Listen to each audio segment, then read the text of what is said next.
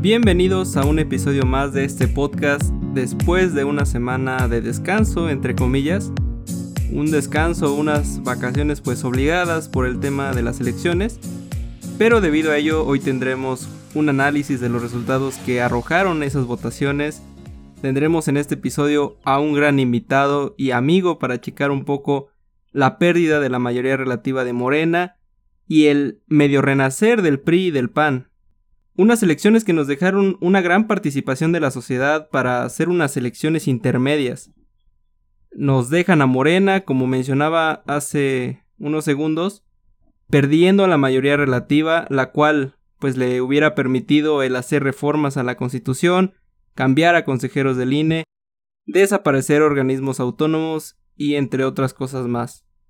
Pero mantiene el partido la mayoría absoluta, la cual le permite que se apruebe el presupuesto de egresos y el hacer modificaciones a leyes secundarias de la Constitución.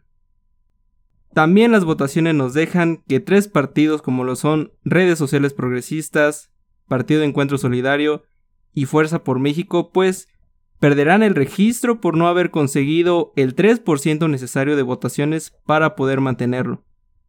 Tocaremos estos puntos y más, así que los invito a que se queden en este episodio porque se pondrá bastante interesante.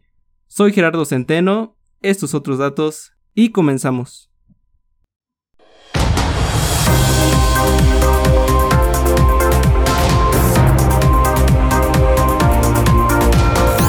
Una producción original de El Estado. El Estado. El Escucha la opinión, la información y las noticias más importantes de la semana en un solo espacio. El Estado. Quédate y escucha otros datos. Otros datos. Con Gerardo Centeno. Gerardo Centeno.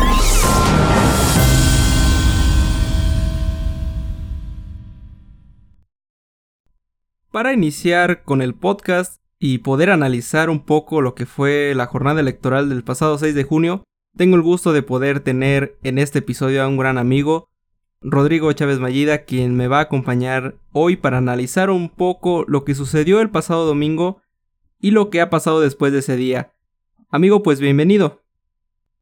Muchas gracias, amigo. En serio, admiro mucho tu, perspicacia y tu astucia para empezar este proyecto por tu propia mano y honestamente siempre que puedo ver todos los artículos y todo esto y no realmente creo que es algo que siempre me ha gustado mucho, ¿no? Como esto de opinar en cualquier tipo de tema, ya sea fútbol, temas políticos o, o, en sí que estén acordes como lo que, a lo que estudiamos, ¿no? Que es licenciatura en Derecho, que pues afortunadamente es una materia que pues da mucho de qué hablar, ¿no? En cuanto a los asuntos políticos y jurídicos de, de nuestro país. Muchas gracias, amigo. ¿Cómo te fue en las elecciones? ¿Sí saliste a votar? Sí, amigo, me tocó votar aquí en, Cuernavaca. Tú allí en Cuautla, ¿no?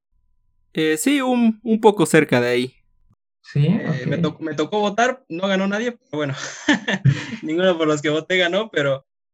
Sí, nada, de los que, de los que yo voté ganó uno nada más. Bueno, ya, algo es algo. Algo es algo. Ajá. Oye amigo, pues de entrada Morena pierde la mayoría relativa en el Congreso en la Cámara de Diputados, pero pues mantiene la mayoría absoluta. Después de las elecciones, no sé si escuchaste al presidente en su conferencia matutina decir que pues estaba feliz, feliz, feliz con el resultado de estas elecciones. Pero no sé si tú viste la imagen que yo vi de él en donde yo veía pues a un presidente enojado, molesto por estos resultados. Porque yo creo que él esperaba quizá obviamente otros resultados, ¿no? En donde hubiera obtenido o mantenido la mayoría relativa que ya tenía en la Cámara de Diputados. Pero no sé tú cómo lo viste. Si lo viste feliz, feliz, feliz como él mismo decía, o lo viste enojado. No, yo creo que naturalmente, o sea, yo creo que, por ejemplo, cualquier persona que esté encargada del Ejecutivo y represente un partido con una ideología a lo mejor muy marcada como Andrés Manuel López Obrador, pues creo que naturalmente lo que quiere es ver el apoyo de la gente a través no simplemente como de las encuestas estas que hace o así, sí, o las consultas de estos populares que hace, sino también a través del Congreso, ¿no? Fundamentalmente creo que eh, él como líder de su partido el que era, que actualmente pues ya es nuestro presidente, pues a lo mejor él eh, entendía el apoyo que recibía su partido a través de qué tanto ganaba o qué tanto poder obtenía, ¿no? Entonces, pues al ver que reduces tus candidatos por tu propio pie, porque por su coalición esta que tenía con el Partido Verde y el Partido del Trabajo, pues sí alcanzó todavía un, número bastante decente, ¿no? En cuanto a la Cámara de Diputados, pero por su propio partido sí disminuyó, porque creo que ganó 198 diputaciones por Morena nada más, ya con su coalición y así creo que ascendió a 270, me parece, algo así, 279 había visto, creo. Entonces, pues creo que naturalmente feliz, feliz no ha de estar, porque se empieza a poner nervioso, yo creo, ¿no? Cuando ves el descontento de la gente y que empieza como a secular mucho al pueblo mexicano entre pobres, ricos y clase media, y empieza a ver que la gente empieza a tomar como que pie en, en la iniciativa de darse cuenta e investigar más y ver que a lo mejor la administración que, que él mismo conduce a día de hoy no es la acertada a su criterio o al menos lo que pretendía, pues la gente creo que sí empieza a intentar buscar alternativas, ya sea a través de candidatos independientes o de otras coaliciones, ¿no? Como la que se salió entre el PRI, y, y el PRD. Tocabas un punto muy importante en esto de la polarización que hay en el país, ¿no? En donde el presidente encuentra su discurso político perfecto en eso, en dividir y polarizar. Y vimos los resultados de los ayuntamientos en la Ciudad de México, en donde pues la mitad de la entidad está con los partidos de oposición y la otra mitad con el partido gobernante, ¿no? Con Morena y aliados. Y luego el presidente sale a decir recientemente que la gente de clase media y la que tiene estudios de licenciatura, maestría o doctorado fueron quienes menos votaron por él, por su proyecto, y que son ellos los más difíciles de convencer. ¿Tú crees que si sea así? ¿Es una tendencia a tener estudios de licenciatura o posgrado y no votar por él? Porque yo conozco a personas, ¿no? Que tienen muchos estudios, grados y demás estudios, y votaron por López Obrador, ¿no? Entonces yo creo que no es una tendencia porque pues hay personas que quizá no tienen demasiados estudios o pertenecen desgraciadamente a una clase baja y votaron por el PRI o PAN o así pudieron votar también por él, ¿no? Entonces no sé tú cómo percibas todo esto desde tu punto de vista. Yo, yo, creo que tienes toda la razón en ese sentido de que es un discurso equivocado, pero sí creo a la vez que a lo mejor para su ideología o para lo que él defiende a través de sus ideales y, su, y de su organismo partidista, pues este, yo creo que naturalmente lo que él quiere es convencer a la gente que sabe que es más fácil de, llegar, ¿no? Así como de persuadir a, a, su voto. Como ya sabemos, él pues es tiene tendencias de izquierda, ¿no? Para la hora de, gobernar y todo esto, y naturalmente busca el voto o la mayor aprobación eh, de la gente a lo mejor de menos recursos. Esto debido a que, por ejemplo, todos sus programas sociales van fundamentalmente a, a, este supuesto, ¿no? Aumento a las pensiones para adultos mayores, más becas para estudiantes, las becas de jóvenes construyendo el futuro, o todo ese tipo de cosas, como que lo que intenta es ganarse más el voto que desafortunadamente en nuestro país es el mayor, que es el de la gente de escasos recursos. Digo desafortunadamente no porque no tengan derecho, sino desafortunadamente por la cantidad de pobreza que hay en este país, ¿no? Si fuera a lo mejor un país un poquito más, más justo y equitativo en cuanto a, a la distribución de la riqueza, a lo mejor más gente tendría oportunidad de informarse un poco más. Creo que naturalmente es más difícil este, convencer o persuadir a una persona de que vote por ti cuando esta persona sabe de que le estás hablando al 100%, ¿no? Inclusive, como tú dices, hay gente que tiene eh, licenciatura, carrera, posgrado, etcétera, y votan por Andrés Manuel López Obrador, pero también, tendremos que ver como qué tipo de carreras tienen, ¿no?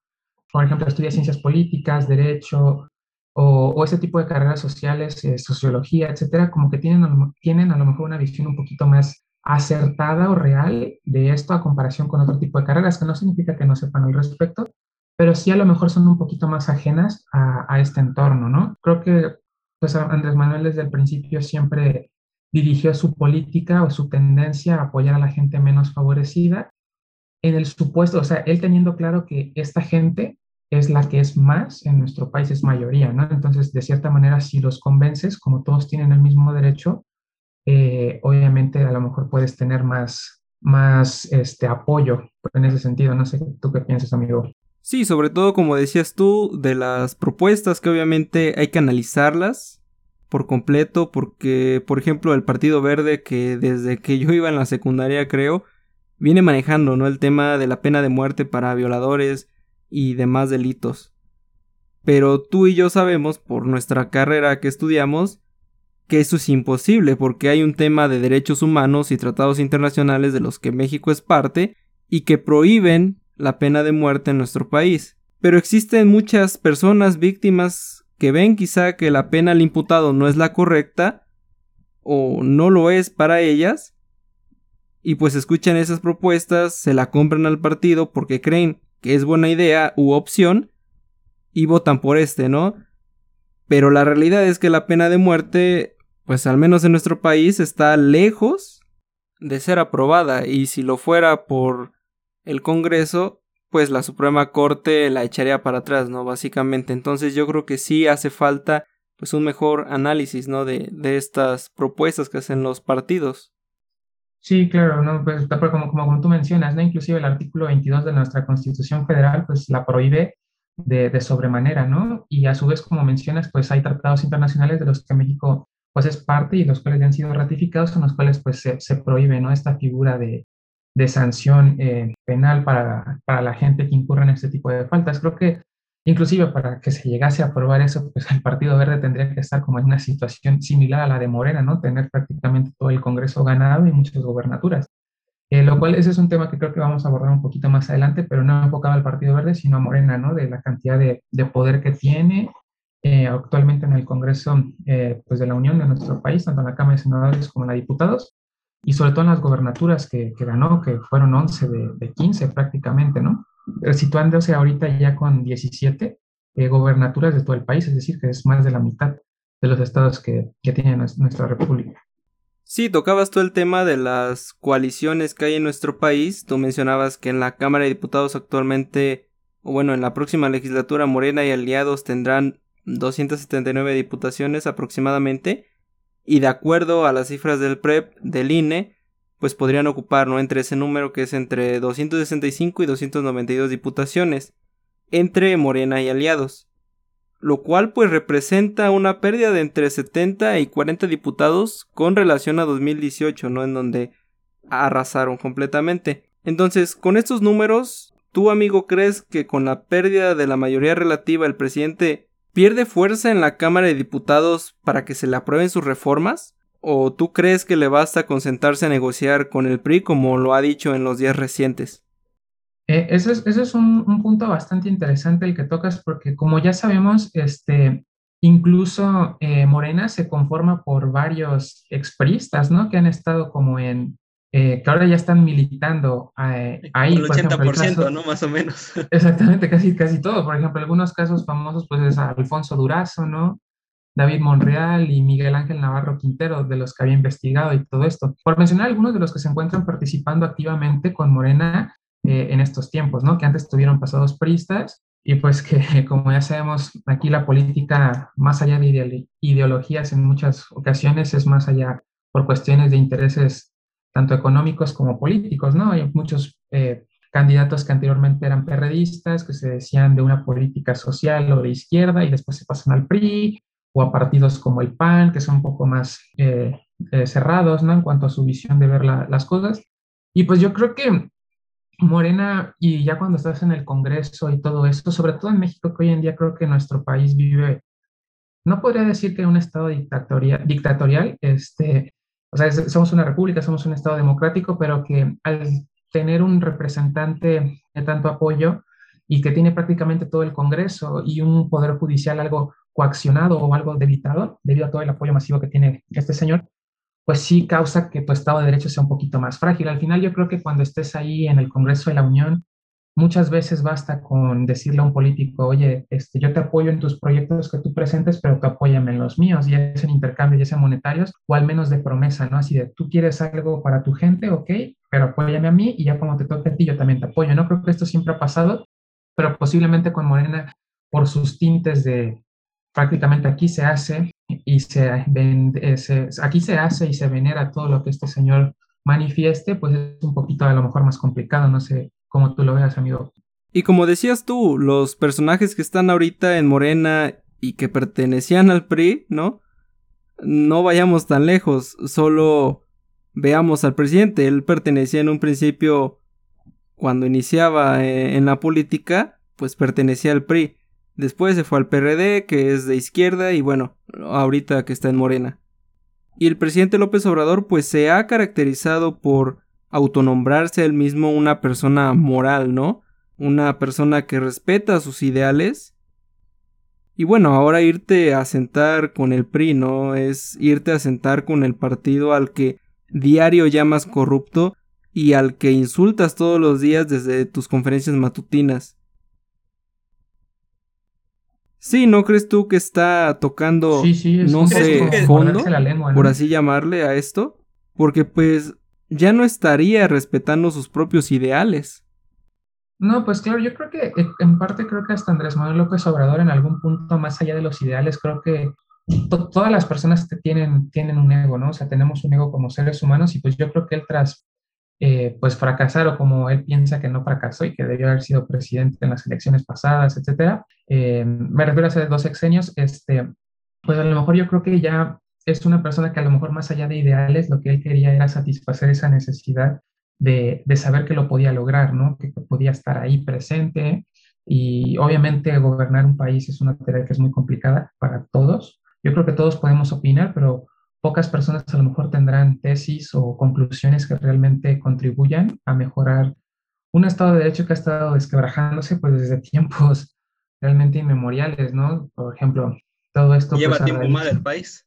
Exactamente, ¿no? Como, por ejemplo, hubo una hegemonía total del PRI durante el siglo XX, etcétera, que pues se rompió justamente a principios del siglo, ¿no? Creo que al final eh, la gente siempre, tras tanto hartazgo, etcétera, eh, intentan probar cosas nuevas. Lo mismo pasó, ¿no? Después de Ernesto Cedillo entró Vicente Fox con el PAN, después eh, lo sucedió otra vez el PAN con Calderón. Después la gente al no ver claro entre, en el 2012, pues quizás entre el tras lo de la guerra contra el narcotráfico y todos estos eventos que sucedieron, y no verlo claro entre, entre el PAN, como menciono, y, el PRD, que en aquel momento militaba Andrés Manuel López Obrador, pues decidieron ir otra vez con el PRI y ahora con Morena. Entonces la gente creo que pues intenta, no sé, eh, cambiar eh, todo a través de nuevas caras en vez de a través de a lo mejor nuevas ideas o proyectos, ¿no? Sí, completamente, ¿no? Yo creo que se vio en estas elecciones que a veces los candidatos no eran los mejores, pero como atrás traían a Morena, entonces ya ese era el correcto, ¿no? Yo creo que se han equivocado las personas en ese punto, pero a ver, también estas elecciones fueron complicadas a mi punto de vista porque hubo gente que decía yo en mi vida nunca voy a votar por el PAN o por el PRI. Y o sea, se encontraron las personas en la posición de que como Morena está pues creando un sistema totalitario, la gente decía necesitamos contrapesos en el país y pues ni modo, no tengo que votar por el PRI o por el PAN para que pues Morena no tenga un poder absoluto, ¿no? En el país.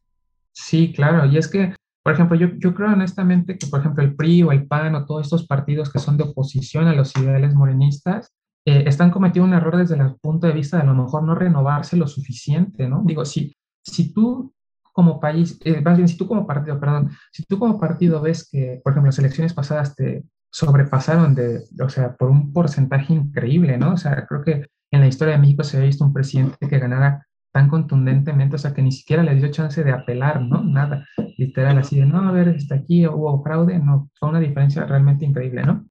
Eh, yo creo que esos partidos políticos lo que debían hacer es, ok, nos ganaron por la falta de credibilidad que tenemos, la gente no confía en nosotros y yo creo que esta es una oportunidad para renovarnos, ¿no? Intentar demostrar a lo mejor no a un corto plazo, ni a una ni a dos elecciones a nivel federal, pero a lo mejor a tres sexenios demostrar que a lo mejor tus caras son diferentes y tus intenciones también.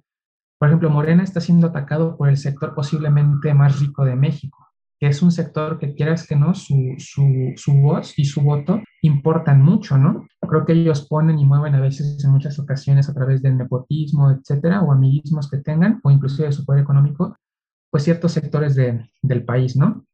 Yo creo que estos partidos, como mencionas, eh, deberían innovarse desde el punto de vista de demostrar a la gente que Morena a lo mejor no es la respuesta a lo que ellos querían y que ellos, pese a todo el pasado turbio que tienen, que ahí siempre va a estar presente, pues intentar ofrecer una, una nueva cara, ¿no? Es lo, que, es lo que yo pienso. Sí, ahora tema resultados. Morena no trae los mejores resultados, tú lo mencionabas hace poco. ¿La pandemia crees que marcó el rumbo de Morena para perder diputados en estas elecciones? Porque si bien antes de ella el gobierno pues ya traía un desastre, ¿no? En el país, traían recesión económica, inseguridad y demás problemas, pero ¿tú crees que la mala gestión de la pandemia por parte del gobierno marca de cierta manera, digamos, la caída, entre comillas, del partido de Morena en estas elecciones? Mm, pues mira, yo honestamente creo que si no hubiera habido pandemia, y obviamente tenemos que entender algo, ¿no? Creo que independientemente de, la postura que tengamos o la opinión que tengamos respecto a López Obrador, eh, por ejemplo, eh, mi, postura no es eh, a favor de, él, ni mucho menos, tampoco le tengo un odio horrible, pero pues no, no, digamos que no lo apoyo, no comparto su forma de ver la política y el entorno social y jurídico y nacional de, nuestro país, ¿no? Creo que si tú empiezas tu, tu, tu sexenio con una pandemia, o a tan a corto plazo, porque prácticamente tuvo como, como dos años, ¿no? Eh, prácticamente un poquito un año y... Sí, como año, un año y, meses de gobierno. Ajá, prácticamente un año y meses, pues obviamente te deja un poquito, pues coaccionado para actuar, ¿no? A lo mejor si tenías iniciativas de quiero mejorar esto, quiero mejorar esto otro, ahora las tienes que enfocar, por ejemplo, al sector salud, ¿no? Que, que es bastante importante en, en estos temas. Eh, aún así, creo que la gente, a lo mejor, sobre todo la gente que a lo mejor paga más impuestos, eh, al ver que el gasto público del país va a aumentar tanto con todos los programas sociales que este señor tiene o intenta manifestar endeudando más al país, porque eso, lejos de mejorar la calidad de vida de los mexicanos, lo que va a ocasionar es que a largo plazo México tenga un, eh, un, endeudamiento todavía mayor. Este, pues eh, esta gente a lo mejor mostró su descontento a través de contrariarle el voto, ¿no? Yo creo que gran parte de los mexicanos en las elecciones del 2018 intentaron confiar o hacerse creer que iban a confiar en el proyecto de Andrés Manuel, eh, porque ya no había otra alternativa, a lo mejor muy, pues muy clara, ¿no? Digo, también cuánta gente no vota por un candidato simplemente porque es el candidato de moda o el más popular, ¿no? Yo creo que mucha gente a lo mejor dice, no, yo jamás voy a votar ahí por él o por este partido, etcétera. Ya cuando están en la urna, ya dicen, uff, pues mira, si yo voto por este no va a ganar de todas formas. Entonces, en vez de ser de oposición, mejor voto por este, que es el que suena más fuerte y vemos qué pasa, ¿no? Yo creo que al final la gente sí muestra su descontento a través de el mal manejo que ha tenido México en cuanto a la pandemia y también que mucha gente que a lo mejor no estaba bien antes de la pandemia, eh, pero no lo suficiente mal como para morirse de hambre, ahorita ya están en esa situación y el país pues no, no, no ha mostrado como un apoyo muy claro. ¿No? Por ejemplo, toda la gente esta que, desafortunadamente perdió un familiar, eh, sus programas nada más te indemnizaban con 10 mil pesos. Digo, si vas a dar como bonos literalmente porque una persona pierda a un ser querido y un bono tan bajo, mejor eso no lo desinvierte en el sector salud para que la gente tenga una mayor posibilidad de, de sobrevivir, ¿no? Ante, pues ante este virus y estas condiciones de salud que actualmente vivimos. Y como decías tú, la pandemia fue completamente mal manejada y más aparte, pues súmale a eso que hace apenas un mes se te cae la línea 12 en la Ciudad de México. En una, digamos, entidad en la que la izquierda ha gobernado pues desde hace más de 20 años. Desde Cuauhtémoc Cárdenas, luego López Obrador, Marcelo Ebrard, Mancera y pues el último ahorita Claudia Sheinbaum. Son 20 años de izquierda y tan solo los números de pobreza te arrojan que no han disminuido, sino que la riqueza de quienes ya tenían, pues ahora tienen más. Y tan solo ahora, ¿no? Durante la pandemia, tú tocabas el punto de quienes no tenían y pues ahora tienen menos. Tan solo se han sumado 10 millones más de pobres en el país, a los que ya había, algo que según el presidente era su principal objetivo si bien no erradicar la pobreza, sí disminuirla. Tratar de disminuir pues la cantidad de pobreza que ya traía el país.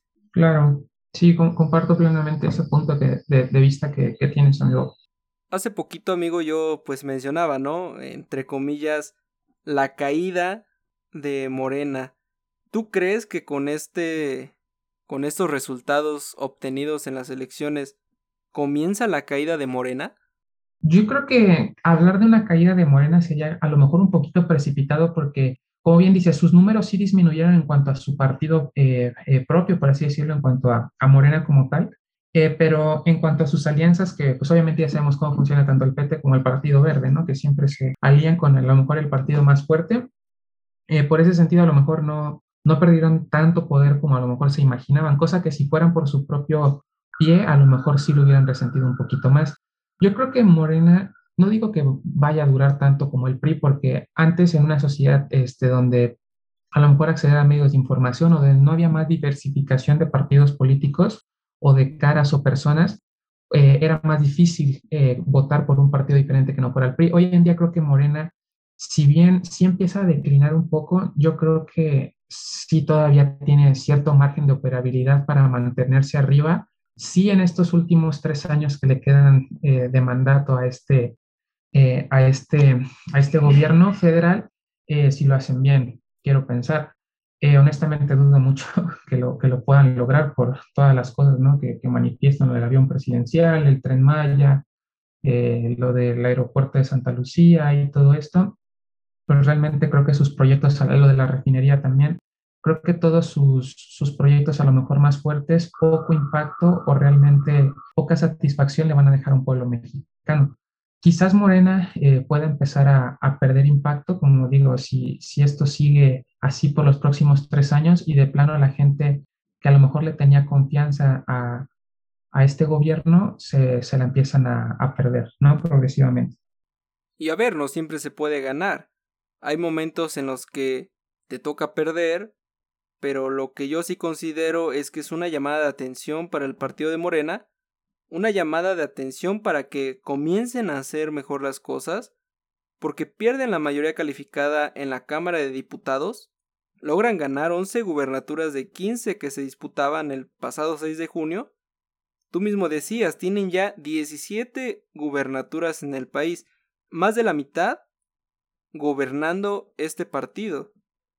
En diputaciones locales se hicieron de mayoría en algunos estados, se hacen de ayuntamientos o alcaldías en distintas entidades también.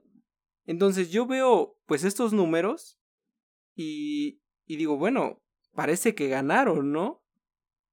¿Tú no crees que con todo esto obtenido es más bien una victoria para Morena? Porque, o sea, como decía, y tocábamos los puntos, ¿no? Anteriormente, con todo el desorden que trae el gobierno, ganar todo lo que antes mencioné no es más bien una victoria para ellos?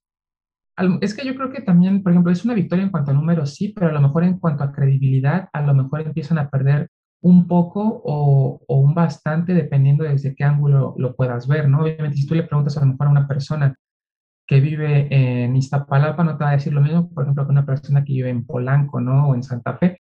Pero, eh, como tú bien mencionas, ¿no? O sea, creo que sería un poquito precipitado decir que Morena empieza su caída cuando pues ganaron 11 de 15 gobernaturas, eh, ganaron bastantes este, eh, diputaciones federales por su propio pie, más aunadas las de su coalición con el PT y el Partido Verde, como mencionábamos, siguen manteniéndose relevantes y también, como dices, ¿no? En los congresos locales de los estados de la República siguieron manteniéndose fuertes, ¿no? Por ejemplo, al menos en el distrito donde yo voté a Diputación Federal, eh, lo ganó Morena. Eh, cuando honestamente yo ni siquiera sabía quién era el candidato de Morena, porque no había visto su campaña ni nada. Sí, también, eh, también me pasó a mí, ¿eh? Exactamente, o sea, por ejemplo, en, en, en, mi distrito, para Diputación Federal, las personas que sonaban más fuertes eran justamente Terrazas por el PAN y Nadia Luz Lara por, por Fuerza México, que al final este partido pues perdió hasta el registro, ¿no? Y yo honestamente la gente te, da a entender que a veces se van a votar nada más por el partido y no por la gente que a lo mejor lo, lo representa, ¿no? Entonces, a lo mejor creo que decir que están decayendo en cuanto a poder es un poquito precipitado, pero decir lo que, los, que están cayendo en cuanto a la credibilidad que tienen ante la gente sí me parecería un poco más acertado. No sé cómo tú lo veas, amigo. Sí, de igual manera yo considero que es un ganar-ganar por parte de Morena, porque hemos nosotros ahondado ahorita un poco sobre los problemas que hay en México y que se están padeciendo, ¿no? Y lograr lo que logró Morena e, es magnífico porque uno esperaba que con todo el caos que hay en nuestro país, pues el partido no lograra ni la mitad de diputaciones en la Cámara Baja. Sin embargo, logran la mitad y un poco más. Ahora, depende también qué es lo que le interese al presidente, ¿no? Ya lo comentábamos, no está feliz con los resultados, está disgustado con ellos porque pierde la mayoría relativa en la Cámara de Diputados, gana gubernatoras, diputaciones locales, ayuntamientos, pero sin duda lo que a él le interesaba, pues es la Cámara de Diputados, la federal, el Congreso de la Unión, porque es ahí donde él debe de enviar sus reformas a leyes o incluso a la Constitución. O algunas leyes. Claro, o, sus iniciativas, ¿no? Los proyectos que quisieran. Iniciativas, sí. Sí. Amigo, la oposición. ¿Cómo llegan los partidos de oposición de cara al 2024? ¿Con estos resultados llegan fortalecidos, con confianza? ¿O tú los ves todavía titubeando un poco? Pues, pues mira, yo creo que la, oposición, como, como decíamos, ¿no? O sea, se, se, aliaron prácticamente partidos que a lo mejor, si tú los ves en cuanto a la ideología que tienen de ver la política y el entorno nacional, poco o nada tienen en, común, ¿no? El PRI, PAN y el PRD, ahí hay partidos de izquierda, unos son de ultraderecha y unos a lo mejor son de derecha, pero con una tendencia un poquito más central o, o así, ¿no?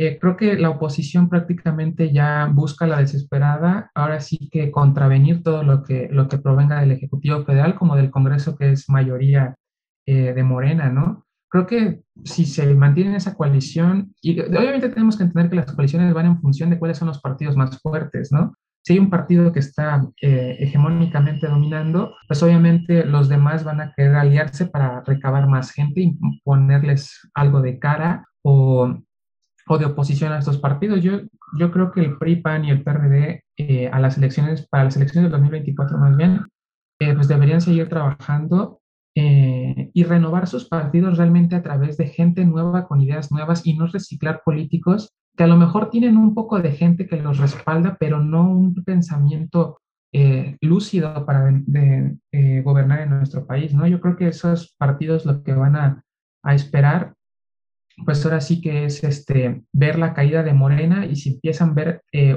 eh, una caída realmente bastante acelerada, pues ponerse a trabajar, aliarse e intentar pues ir al 2024 por el poder, que es principalmente lo que, lo que ellos quieren, ¿no? A lo mejor más allá de, de ayudar al pueblo de México, principalmente pues asegurar su, su seguridad, ¿no? O sea, perdón. Intereses políticos, ¿no? Exactamente, claro, asegurar sus puestos políticos, su bienestar, porque como ya sabemos, pues un diputado eh, federal no, no, cobra precisamente poco, ¿no? Sí, lo que cobran. ¿eh? Exactamente. Cobran como un maestro, yo creo. Sí, yo creo. Como decía Samuel García, ¿no? Muy poquito, así. 50 mil. 50 mil. Ahorita tocaremos el tema de, de, Samuel. Sí, claro, ¿no? Y ese partido, por ejemplo, que Convergencia, antes era Convergencia, ¿no? Y mucha gente pensaba que iba a desaparecer y hoy en día, pues ya hasta tiene cierta relevancia, ¿no? Por ejemplo, aquí en Morelos me parece que ganó Tepoztlán y a nivel federal ganó pues la, la gobernatura de Nuevo León. Sí, y en la Cámara de, de Diputados, en la federal, o sea, tiene posibilidades de, de, sumar en la Cámara entre 20 y 20 27 diputaciones, perdón. Es, un gran número y gana sobre todo Nuevo León, que es el estado que quizás tiene el mejor producto, el mejor producto interno, aporta al país, ¿no? Es, es una entidad muy rica. Es una entidad bastante pesada y con, de gobernar y realmente hasta un muy buen examen, por ejemplo, para cualquier persona que aspirara en algún punto a lo mejor a ser presidente de México. No digo que con esto se vaya a postular, que seguramente en sus ideales debe estar ese pensamiento. Y yo también creo. Exactamente, pero sí creo que es un examen bastante bueno para cualquier persona que aspire a gobernar México, gobernar un estado de mucha relevancia para el entorno nacional, ¿no? Y sobre todo, yo creo que sí, es una entidad muy fuerte, ¿no? Sobre todo entonces, por ejemplo, para Samuel García, el hacer un buen gobierno en, en ese estado va a marcar, yo creo, la puta a quizás de contender por la presidencia de México. Ahora, el problema es que la presidencia cambia en el 2024 y él apenas va a entrar en el 2022. Entonces también, también como dejar parado ¿no? al Estado, quizás no sea lo correcto. Otra sería que se esperara pues, hasta el 2030. Podría ser. Hasta el 2030, que, que es el cambio. Joven, ¿no? O sea, tiene un camino político. Sí, sí, tiene un camino político por delante todavía muy grande. Entonces, yo creo que el tema de esperar, pues, no, no creo que le incomode. Además, si hace unos seis años Nuevo León muy buenos, cuidado, ¿eh? Porque sí podría ser una, un fuerte rival para, para la presidencia. Sus polémicas declaraciones, ¿no? Porque también yo creo que hay que tomar en cuenta el lugar en donde él vive, ¿no? Claramente es tema de pensar en el norte es muy diferente al modo de pensar incluso en el centro o en el sur. Sí, como, como tú dices, ¿no? Ha tenido, o sea, polémicas de, de, todo tipo este señor, ¿no? O sea, desde confundir este, un, pues ahora sí que un centro caritativo para niños con cáncer con uno de animales, hasta pues hacer comentarios machistas o desacertados, o incluso eh, entender su forma de, de, lo que es, como decíamos, un sueldo pequeño, ¿no? 50 mil pesos mensuales, que creo que hay muchas familias en nuestro país que ni siquiera los ganan al, año, ¿no? Sí, yo creo que más se ha ganado más polémica a veces por declaraciones tontas, ¿no? Yo creo que le falta todavía eso, pensar un poquito más las cosas que dice, porque sin duda que eso a veces le ha costado, ¿no? Bastante, memes, burlas, sobre todo, ¿no? Y, pese a eso, es que, por ejemplo, creo que sí, en, en nuestro país, pues, ha llegado un punto en el que a lo mejor habla mejor de ti una buena campaña política, propagandística, a, a, un buen currículum o antecedentes en el gobierno, ¿no? Porque, por ejemplo, este, este señor pues sí tenía, ya había sido, eh, había estado en el Senado, ¿no? Había sido diputado local, me parece, ahí en Nuevo León, y sí tenía como cierto mm, currículum, pero no tanto para tener el apoyo que, que se le manifestó a raíz de, de, sus declaraciones en redes sociales, ¿no? Sí, sí, eso ya ahorita más adelante lo haremos, amigo. Claro, claro, sí. Es un, es un gran tema amigo, regresando un poquito al tema de, los partidos de PRI-PAN, ¿es que ellos tienen deudas pendientes con la sociedad? Yo, pues, Dios mío, ¿no? Yo creo que todos los partidos políticos ahora sí que en algún momento tienen la oportunidad o la dicha de gobernar nuestro país. que todos tienen este, pendientes, ¿no? Creo que, por ejemplo, todas las promesas de campaña que un candidato hizo, cumplirlas al 100% me parece entre prácticamente imposible o bien dicho imposible, ¿no? Pero yo creo que las deudas que tienen con la sociedad, pues, sobre todo del PRI, a lo mejor son más en cuanto a la, a la credibilidad y al daño que alguna vez le hicieron a, a nuestro país, ¿no? Tanto el PAN también, por ejemplo, lo que, pues, los errores que tuvo Felipe Calderón, ¿no? Como, pues, también en cuanto a la guerra del narcotráfico, que no sé si era la alternativa correcta para hacerlo, ¿no? Pero que era algo que a lo mejor inevitablemente en algún punto de nuestro país iba a pasar. Lo de Vicente Fox y pues lo del PRI, pues ya sabemos que desde prácticamente todo el siglo XX fue, fue de ellos en, en nuestro país. Creo que desde ese punto de vista sí, sí tienen deudas, ¿no? Eh, y, y, responsabilidad con la sociedad, por ejemplo, lo que pasó acá con Javier Duarte en Veracruz, entre muchas otras cosas que, que se han suscitado en, en, los estados que han sido gobernados por, por estos partidos, como en los eh, sexenios que, que, han tenido ¿no? al mando del Poder Federal. ¿Crees que de cara, bueno, mucha gente decía, ¿no? Expertos decían, a 2021 sí y el PAN deberían de pedir una disculpa pública a la sociedad, ¿no? ¿Crees que de cara al 2024 deberían de hacerlo? O sea, deberían de pedir una disculpa pública por todo lo que han hecho, ¿no? Yo creo que está de más pues mencionarlo, ¿no? Yo creo que ya todos sí. conocemos lo, lo que hicieron, y de cara pues a 2024 para retomar la confianza de la gente, ¿tú crees que deberían de pedir una disculpa pública? Pues mira, yo creo que una disculpa pública sería como al, mes, al menos un gesto eh, de, de, autocrítica, ¿no? Que, que, es algo que a lo mejor al, al, al, al, gobierno de México y a los partidos políticos nacionales les hace mucha falta, ¿no? El poder decir, ¿sabes qué? Si me equivoqué, a lo mejor no fue la mejor determinación que, que hubiera podido haber tomado en su momento o, o que tomé, ¿no? Eh, yo creo que una disculpa pública en nombre de los, eh, por así decirlo, de los presidentes de estos partidos serviría desde un punto de vista eh, a lo mejor de asimilación de la sociedad, de, ok, son personas, a lo mejor eh, nosotros como pueblo podemos opinar muchísimas cosas, ¿no? Y por eso votamos por personas que dicen ser las capacitadas para llevar a nuestro país y a nuestra población a, a una mejor calidad de vida. Eh, pero pues también debemos saber que, que, es muy complicado, ¿no? O sea, realmente toda la logística que se tiene que hacer, ponerse de acuerdo con tantas personas. Creo que a lo mejor podría reconciliar a la gente y como te digo, desde un punto de vista autocrítico, eh, me parecería una buena idea. Esto obviamente no va a garantizar que eh, les regrese la credibilidad, ¿no? Porque eh, obviamente al gobierno se le debe exigir, ¿no? En vez, en vez de aplaudir. Si tú como gobierno haces las cosas bien, no, el pueblo no tendría por qué aplaudirte porque es tu trabajo. Desafortunadamente en México, como el gobierno casi siempre hace las cosas mal, al igual que la población, para escoger a veces a los candidatos eh, que gobiernan, pues eh, eh, ya cualquier cosa que sea buena o así la intentamos aplaudir o magnificar, ¿no? Sí, tú decías, ¿no? Un gesto, digamos, de los partidos, pues de autocrítica, ¿no? Con la gente. De decir, ¿no? Oiga, nos equivocamos, este, no debimos de poner a este candidato porque hizo esto. Ya la gente fin de cuentas, ella considerará, ¿no? Si le otorga ese perdón, le da de nuevo otra oportunidad, deciden analizarlo mejor y dicen, oye, ¿sabes qué?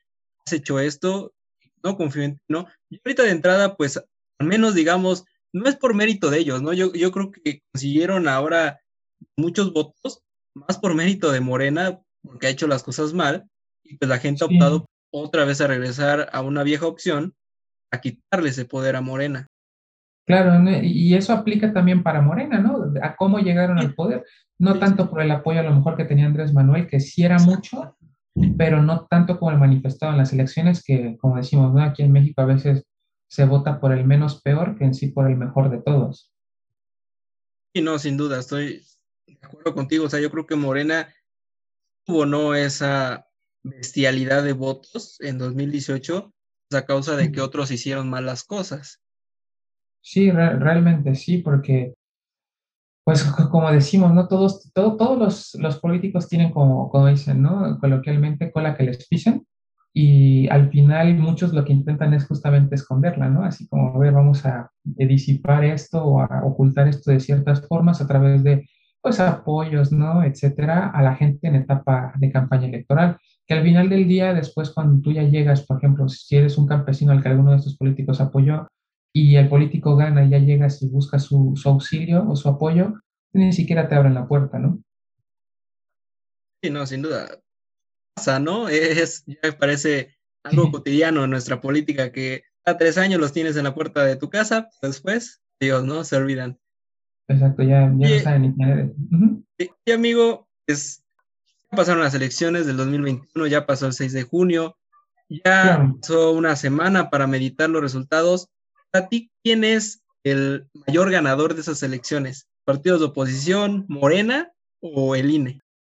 No, pues yo creo que sin duda eh, el, INE por respecto a su papel, ¿no? Como que siempre pues se entiende que tiene que ser eh, una institución autónoma y que, que, la es, pero a veces esta autonomía se ve coaccionada por otros partidos, ¿no? Por ejemplo, lo que diga el presidente o así en sus conferencias mañaneras que, eso es otra cosa que a lo, mejor mucha gente no, no, entiende, ¿no? Estas, estas conferencias mañaneras también tienen tintes como de, demagogia política en cuanto al aspecto de recordarte todas las cosas que están haciendo bien o que se supone que deben estar haciendo bien. Que y es aparte una campaña política. Exactamente, porque todos estos años es como si yo a la gente que está bien que informe, ¿no? Desde un punto de vista, pero no desde un punto de, desde un punto de vista informativo está bien, pero desde un punto de vista propagandístico no tanto, ¿no? Y también eh, tenemos que entender que a lo mejor todas estas declaraciones, como, como, como comentamos, son de, tintes propagandísticos y a la vez eh, coaccionan eh, el funcionamiento de, otras, de otros institutos o organizaciones autónomos porque mucha gente, pues como decimos, ¿no? Venera todo lo que este señor dice y pone, por así decirlo, como el malo de, de, la película a las otras instituciones, ¿no? Entonces el INE a lo mejor tras todas las desacreditaciones que ha hecho Andrés Manuel López Obrador en su contra, etcétera, ponerse y anteponerse ante todas estas cosas y ante la opinión popular y ser objetivo y, dar su, veredicto con base a estadística, eh, me parece que el INE en este sentido gana. Los partidos de oposición, como habíamos dicho, ¿no? PRI, PAN, PRD, eh, ganan a lo mejor un poquito más de calma en cuanto al punto de vista de que la gente les está regresando el voto un poco y yo creo que el perdedor en este sentido, si no en números, pero sí en credibilidad, pues sí sería Morena, ¿no? Sí, no, sin duda. Yo también considero que el INE, la verdad, se fortalece, ¿no? Sobre todo en estas elecciones, porque vaya lo que le ha tirado López Obrador a lo largo de este año, bueno, desde que llegó yo creo prácticamente, y ha sido, ha sido bastante, ¿no? O sea, creo que ningún instituto, organismo autónomo como el INE, pues ha recibido tantos golpes como López Obrador, sin duda alguna las elecciones fueron, eran la prueba de fuego. El INE la pasó yo creo que con 10, o sea, porque organizaron unas elecciones, nadie se quejó, se llevaron con paz, salvo algunos lugares, ¿no? Donde sabemos que delincuencia y que no se pudieron instalar casillas y que fueron, pues, a, violentar a, los funcionarios. En general, una participación, por ejemplo, en el país del más del 50% en unas elecciones intermedias, sí te habla también, ¿no? De la gente, el compromiso que tiene, no con el INE, sino con ellos mismos, ¿no? Con la democracia que hay en el país, que tú y yo sabemos, se ha costado muchísimo en el país, ¿no? No, no está de más y no estoy exagerando, incluso ha costado sangre que exista una democracia en nuestro país, que si bien es joven, ¿no? Yo creo que es joven, pero yo creo que en el 2021, en esas elecciones, pues el INE sí se fortalece, ¿no? Le dice a López Obrador, yo creo, aquí estamos, esto es nuestro trabajo, nadie se ha quejado, los resultados son estos, estamos listos, ¿no? Para 2024, lo que venga. Sí, claro, ¿no? Porque, por ejemplo, lo, que decíamos, ¿no? O sea, lo de Andrés Manuel López Obrador contra el INE, antes IFE, pues este, viene desde, desde sus primeras campañas políticas en donde compitió por, por el poder de, de, la federación, ¿no? Diciendo, proclamándose este, ganador, haciendo sus protestas, etcétera. Desde ahí te da a entender que es una persona que a lo mejor no le tiene plena confianza a lo que dice el INE, pese que el mismo INE fue el que ratificó su amplia victoria en las elecciones del 2018, ¿no? Sí, en el 2018, o sea, le, le dijeron, tú eres el ganador y aquí están los resultados, ¿no? Sí, claro, y le dieron cuentas y le dijeron prácticamente, como ya todo el mundo sabía, eh, que fue ganador y por un margen realmente gigantesco, ¿no? muy, muy grande. Y, por ejemplo, yo creo que no es de sorprender, ¿no? Que el presidente ataque mucho al INE, porque incluso hubo en algún tiempo en el donde decía él al diablo, ¿no? Con las instituciones, o sea, Orador no le gustan estos organismos, estos contrapesos que le hacen a su gobierno. Sí, claro, yo creo que pues, e, es ahí donde vamos al, al, este, al supuesto de que el Estado de Derecho mexicano se, se, se, empieza a resquebrajar, ¿no? Desde el punto de vista en el que si tienes un ejecutivo bastante eh, firme en cuanto a sus ideales, que no, que no son correctos prácticamente en, en, cuanto a muchas posturas, ¿no?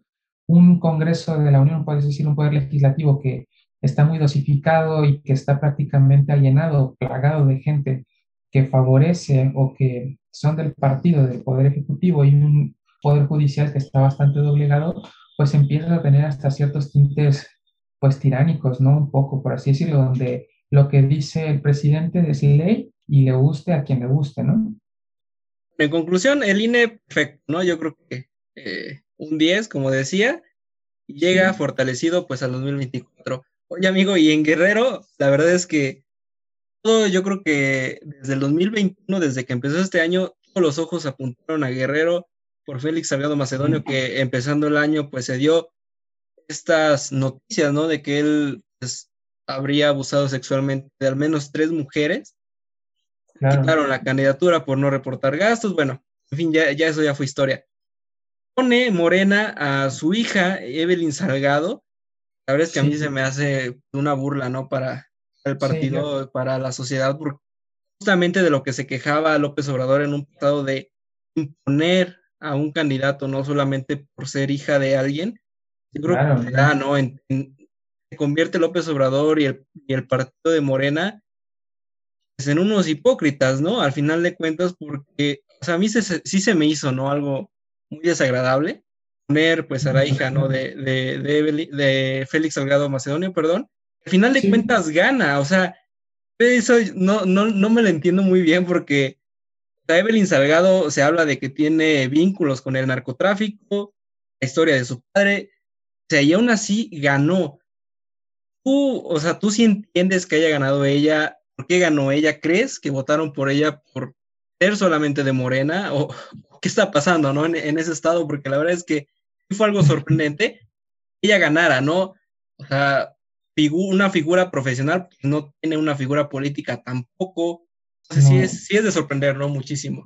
Claro, ¿no? Es lo, es lo que decíamos hace poco, que, que, como tú bien mencionas, ¿no? Que Morena desde ese punto de vista es bastante hipócrita y es como si se morriera la lengua, ¿no? Porque cuando tienen un representante y que es el encargado del Ejecutivo Federal actualmente, que se la pasa repitiendo, di, no, a, los amiguismos, al nepotismo, di sí a la democracia y a la participación ciudadana, cuando ves que la sucesora de un candidato que pierde su, su candidatura por tantas imputaciones eh, en su contra por abusos sexuales, etcétera, eh, y pones a, a, a, la hija de, de, este señor, pues obviamente es la, la, clara demostración de que es un partido hipócrita y de que pues el nepotismo, seas quien seas, eh, aplica para todos, excepto para mí, ¿no? Que, que, creo que es prácticamente la postura de Manuel López Obrador, que él también en cierto punto eh, decía que era atentar contra la democracia, ¿no? Retirar la candidatura a un señor que está prácticamente, al, que se le imputan prácticamente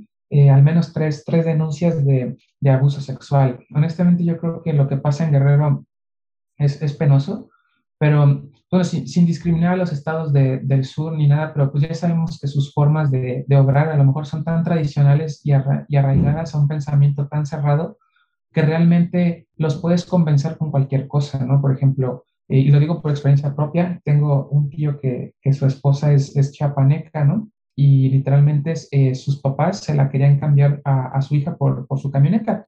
Entonces, eh, al ser todos estos estados como Guerrero, Oaxaca, Chiapas y Tabasco, pues son como estados bastante, bastante cerrados y, y es lo que decíamos hace, hace, poco, ¿no? Que por ejemplo las elecciones a la presidencia municipal en Cuernavaca eh, pasada del 2018 ni siquiera había candidato y ganó Morena, sin candidato.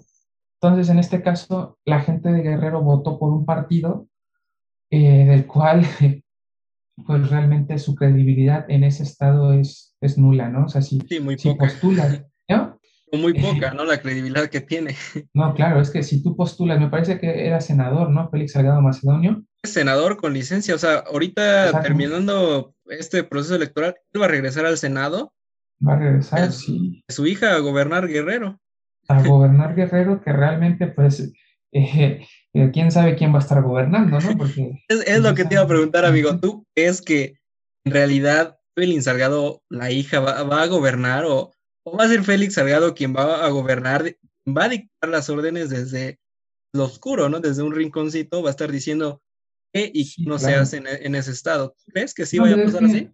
Ah, por ejemplo, desde ese punto de vista hasta le convino un poco, mantiene su sueldo como senador y a su vez su hija gana el estado por eh, la candidatura a la gobernatura del estado de Guerrero por Morena y le da como dos frentes, ¿no? Así de yo puedo operar por aquí diciéndole esto y a la vez sigo cobrando mi sueldo como senador y obviamente no, no va a perder su fuero porque dentro de la, la gente que te desafuera pues es la misma, eh, el mismo Congreso, ¿no? La Cámara de Diputados. Entonces, pues ahí tienes tus amiguismos, etcétera, y realmente que imputen a un diputado es, pues es bastante complicado, ¿no? Como que todos se, se guardan la espalda en ese sentido.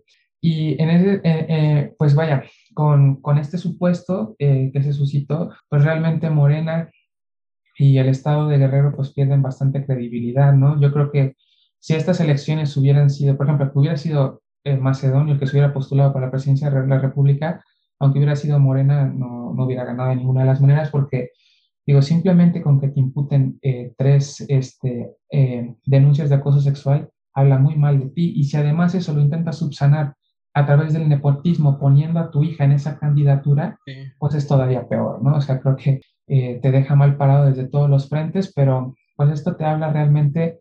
Lo, lo triste de esto es la capacidad que tienen a lo mejor las personas y la gente de entender la política nacional, ¿no? Donde de todos los candidatos posibles eh, vas y votas por un candidato que ni siquiera era el que apoyaban, porque el apoyo real lo tenía tanto Morena como el Macedonio.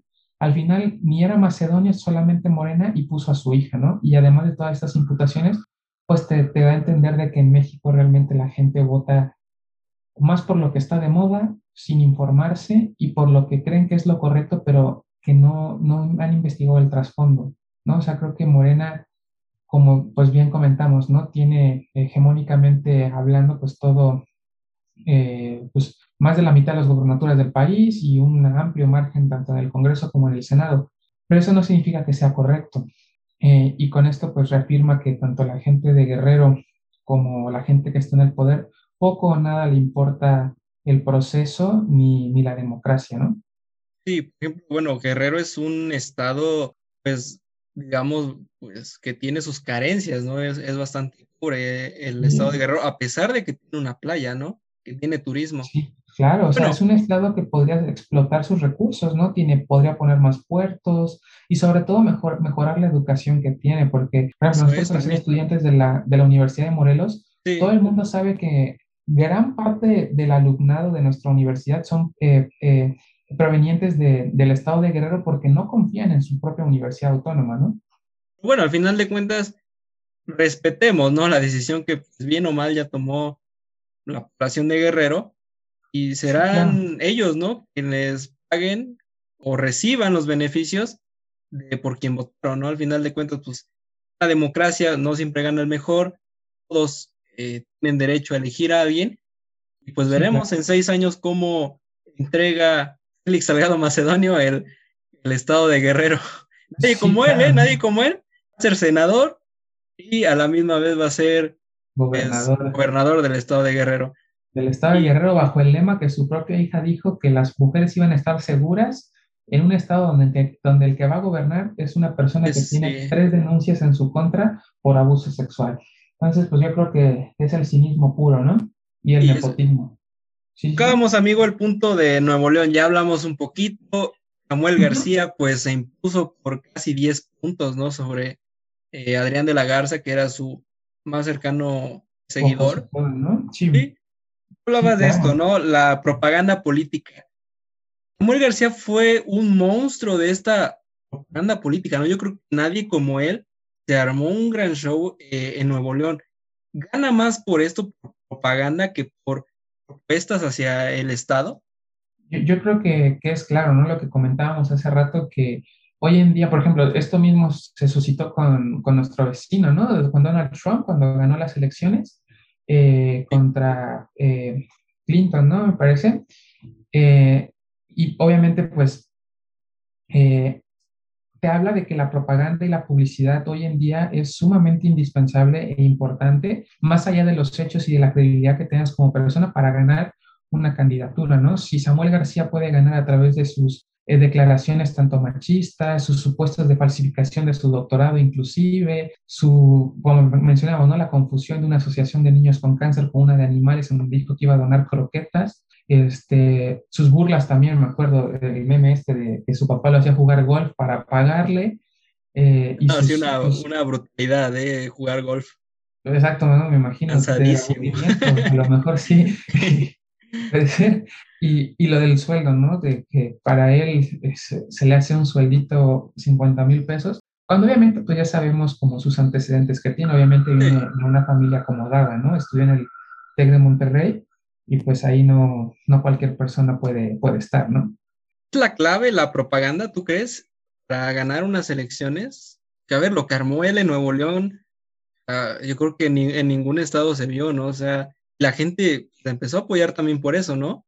Desde el este Fosfo Fosfo, ¿no? Que su esposa Mariana, desde ahí, o sea, fue, yo creo que la línea que marcó el rumbo de las elecciones ahí en Nuevo León, porque a partir de ahí que se empezó a hablar desde, yo creo que más bien, más de su esposa que del propio Samuel García, yo creo que él pues, votaron por él nada más por la esposa, o quién sabe, ¿no?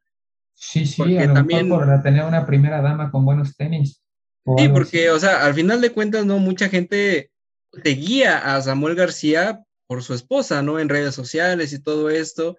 La verdad es que su esposa fue un, gran poder al lado de él, ¿no? Para poder llevarse estas elecciones. Y, que no nos sorprenda. Sin, sonar, ¿no? Machistas. Sí, claro es, una, realidad, ¿no? Que se vio gracias a, a, Mariana, su esposa, que tomó un gran poder este, Samuel García. Claro, ¿no? Tomó, tomó una, pues como dices, ¿no? O sea, por ejemplo, la gente siempre dice que la publicidad, sea buena o mala, eh, es publicidad, ¿no? Exacto, te, te, te, mientras hables de ti te da, te da auge, ¿no? Y te da propaganda, ¿no? Siempre, si hablan mal de ti, pero estás en la boca de todos, te quedas en el mensaje y en la cabeza de la gente. Y a la hora de la hora, como decíamos, mucha gente dice, no, yo jamás voy a votar por este y este. Y ya cuando están ahí en la urna para emitir su voto, terminan declinando por el partido o por el candidato que creen que va a ganar. Ahora, en este caso, yo creo que lo de Samuel García eh, con Movimiento Ciudadano en, el Estado de Nuevo León eh, te da a entender claramente cuáles van a ser las tendencias a futuro eh, del electorado nacional. ¿Por qué? Porque ya la gente de nuestra edad, estas de muchos fueron sus primeras elecciones, las mías lo fueron, creo que las tuyas también, amigo. Y también las primeras. Exactamente, y, y, creo que la gente de nuestra edad, de nuestra generación, 2000, 2001, 2002, ya empiezan como a tener voz y participación en esto. ¿Y qué pasa? Que la gente de nuestra generación, nosotros lo sabemos, ¿no? O sea, no es gente a lo mejor tan crítica y, sensata en cuanto al ámbito político, prefieren eh, dedicarse a, a, mantener como que sus amigos, su recreación, etcétera. Y vivimos en un país donde la mitad de la población nacional es, es gente joven, ¿no?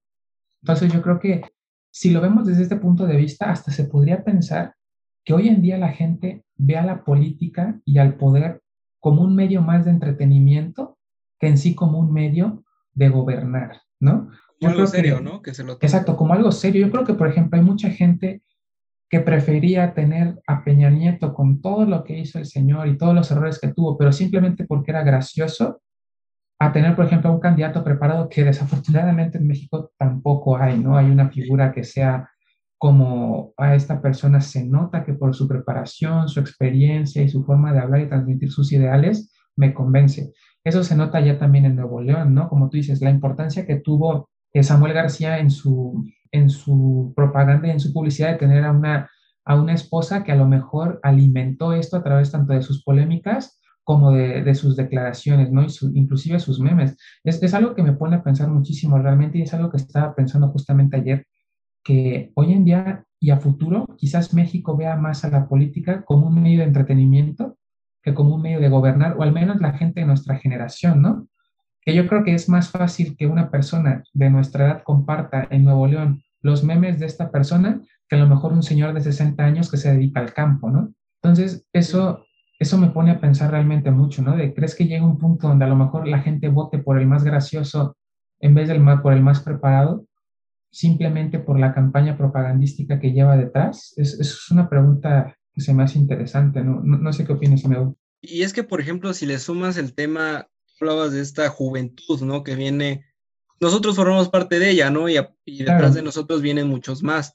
Muchos, fíjate, o sea, el tema de la política, a veces yo siempre me pregunto, ¿por qué no hay caras nuevas, ¿no? En, en los procesos electorales. Pues Samuel García es uno y, bueno, ¿para qué seguimos, no? Sí, claro. O sea, este tema de, de, políticos nuevos es que no muchos se avientan ¿no? a, a, este tema político porque saben que es pesado, ¿no? Y, y debes de saber muchas cosas, obviamente. Claro. Muchos se tiran al tema, por ejemplo, de influencers, ¿no? Que es el tema que yo quería tocar ahorita contigo, uh -huh. abordando la pregunta un poquito que me hacías y que, y que tomabas en cuenta. Yo creo que la gente, o bueno, la gente joven, ve más bien el, el, tema de política, porque, por ejemplo, la esposa de Samuel García, es que se lo tomaba en serio, yo, yo lo dudo. No, claro, yo creo yo, que. Yo, yo, creo que lo tomaba más como un, un, tema de diversión, de, claro. de, pues a ver qué sale, ¿no? yo, yo creo que sí, o sea, cuando la gente de la que se burlan se da cuenta de que se burlan de ella, hasta lo aprovecha más, ¿no? Siempre y cuando te ayude a, a, a, a, tener más alcance. Yo creo que obviamente ella pues va a defender los intereses tanto de su esposo como los propios, ¿no? Porque sabe, si mi esposo es gobernador del estado de Nuevo León, voy a tener una mejor calidad de vida, ¿no? Y eso, y, y eso es un tema de marketing, ¿no? Para ella. Sí, sí, claro, es un marketing y llega a un punto donde hasta ya lo hacen a propósito o intencionalmente intentan aparentar ser machistas o tener ideas bastante desacertadas o inclusive un poco tontas, este, pero como les funciona la difusión, pues lo prefieren, ¿no? Por ejemplo, es lo que tú mencionas, ¿no? De lo de las caras nuevas, yo, yo creo que que debería, los partidos políticos obviamente es una reforma que jamás podría pasar porque a la reforma, esta reforma afectaría incluso, a, eh, más bien esta reforma que, yo he estado pensando como un medio alternativo para mejorar este, las candidaturas a, a nivel estatal, municipal y nacional, pues afectaría prim primordialmente a los mismos partidos políticos como, como al Congreso de la Unión, que serían los que tendrían que aprobarla. Que, que, es prácticamente este hecho de cómo vamos a garantizar caras nuevas y cómo garantizo yo que las personas que se van a candidatear son las óptimas o las mejor preparadas para el cargo. Yo creo que, por ejemplo, estaría bueno que todos los partidos políticos eh, una reforma en la cual el INE eh, les pudiera hacer examen a sus candidatos. ¿no? Imagínate que, por ejemplo, Morena presenta eh, tres candidatos para presidente municipal. Obviamente, hoy en día, pues eh, ponen al que escoge el representante del estado del partido, ¿no? Si yo soy el representante tal, yo quiero que por la presidencia municipal de Cuernavaca vaya mi amigo tal. No, sino que ahora vez de tú presentar eh, este, solamente eh, por tu propia disposición y voluntad a un candidato, que estos sean sometidos, o sea, que presentes una terna, por así decirlo, así como se hace para escoger a los ministros de la Suprema Corte, y que les hagas un examen, como a todos los alumnos que intentan entrar a la universidad. Hazles un examen, quién está mejor preparado, capacítalos y todo esto, ¿no? Y que no solamente sea por amiguismos o por quedar bien. Creo que, por ejemplo, también hay reformas en cuanto a que la materia electoral que tiene que ser incluyente, ¿no? Los candidatos tienen que tener candidatos y candidatas, y candidatos y candidatas de origen indígena o con discapacidad, y esto por ley. Incluso ahorita ya está de la comunidad este, LGBTI, también creo, me parece en esta hubo algunos.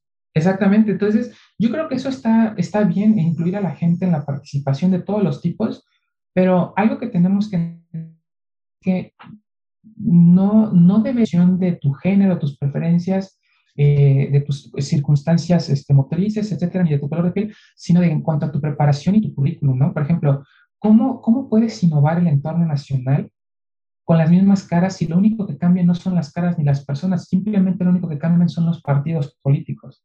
Se pasan a otros, se crean nuevos, se independizan, yo soy independiente, yo soy este, tal, y lo único que buscan obviamente claramente es su, eh, su bienestar económico. ¿por qué no someter a todas estas personas a, a, una, a, una disputa, ¿no? O sea, ok, voy yo como Morena o como PAN o como PRI o PRD, eh, Partido Verde, etcétera, voy a poner tres candidatos que compitan a través de un examen que formule el INE, pongo eh, tres candidatos y estos que les haga un examen el INE. Y así vas viendo, y eso que lo hagan con anticipación, seis meses de anticipación antes de que lleguen las elecciones, y los vas sometiendo y distribuyendo y así vas votando no por las personas que tengan ciertas discapacidades o, ciertas formas distintas tanto de ser como de ver la vida, sino por preparación, ¿no? Y, esto a lo mejor podría fomentar a nuevas caras e incluso a...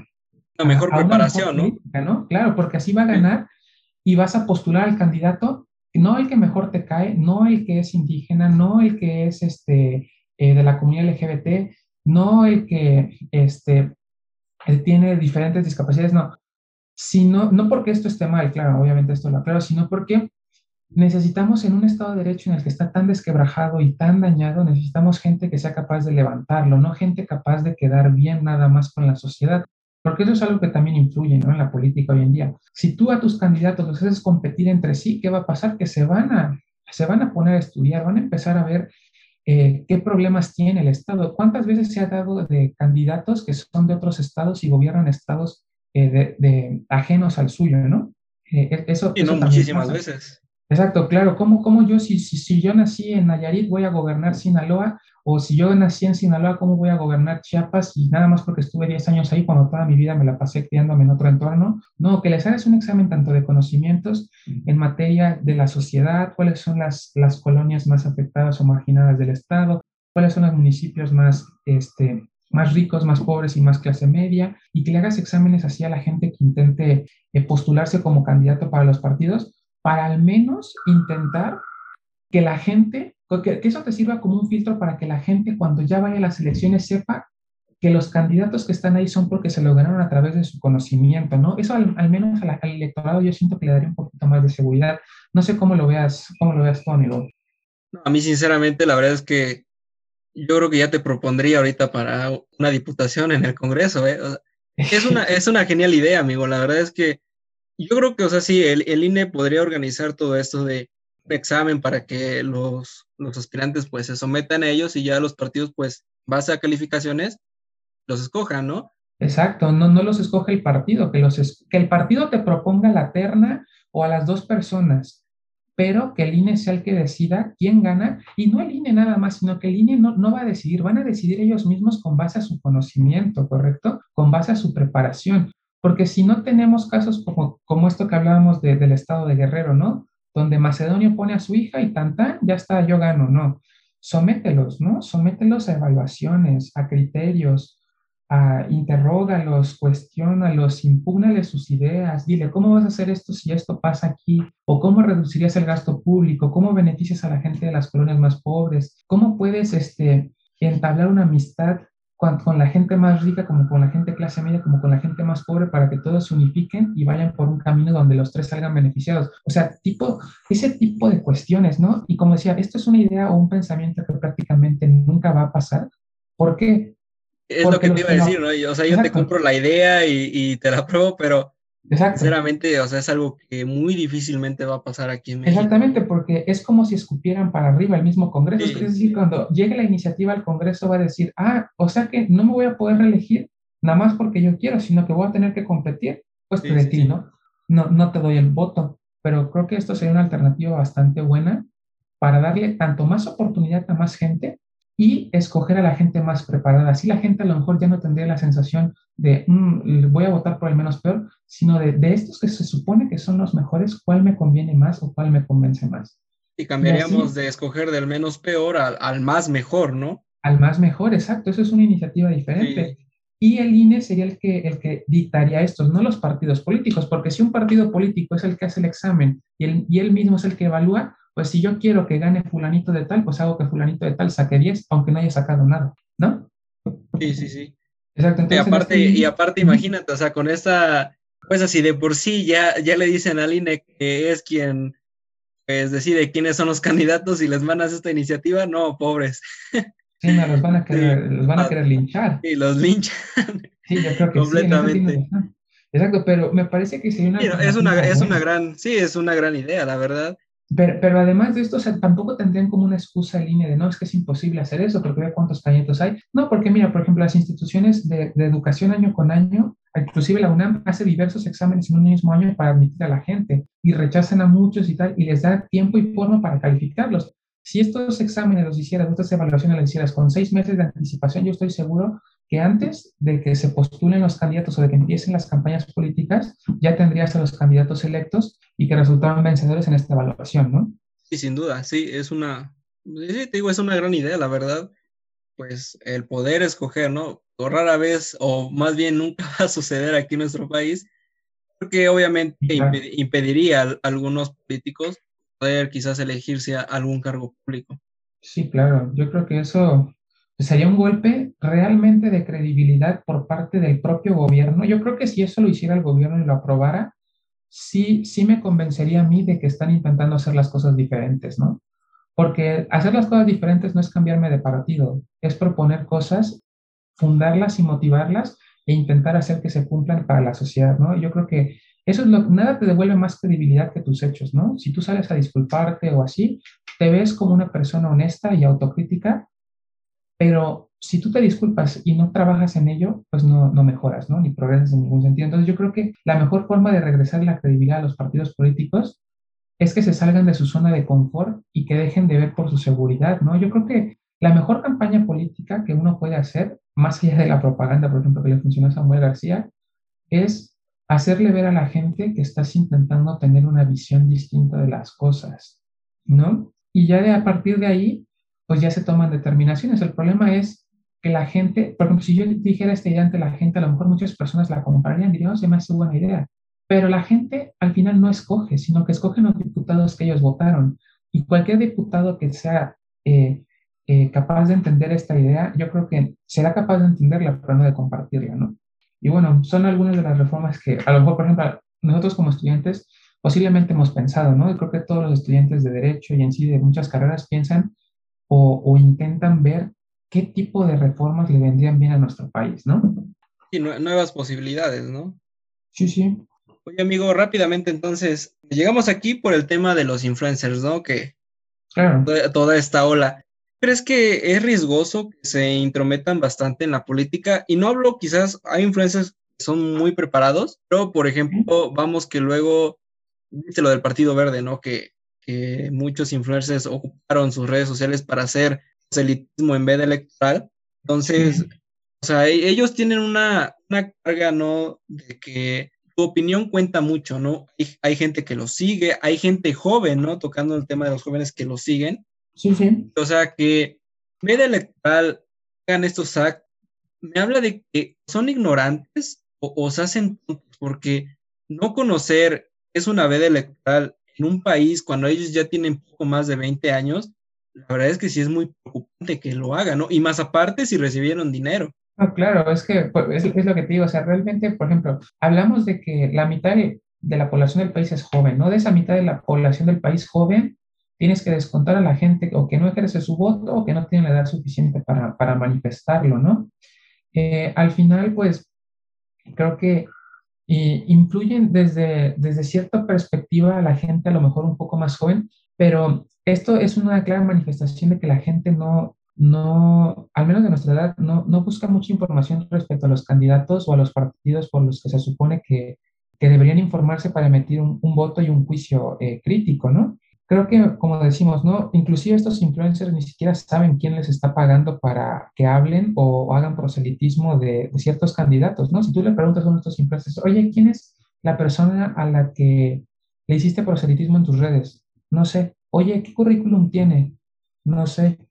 Entonces, eh, pues ellos al fin y al cabo lo hacen por, dinero, ¿no? Estas personas manejan sus redes sociales y viven de ello, pero pues como tú le dices, no hacerlo en veda electoral y, y pues sin la información. Es irresponsable, ¿no? De su parte también. Es, irresponsable plenamente, pero a la vez también habla de que ni siquiera esas personas buscan la información o, o datos exactos de por quién están votando y a quién están apoyando.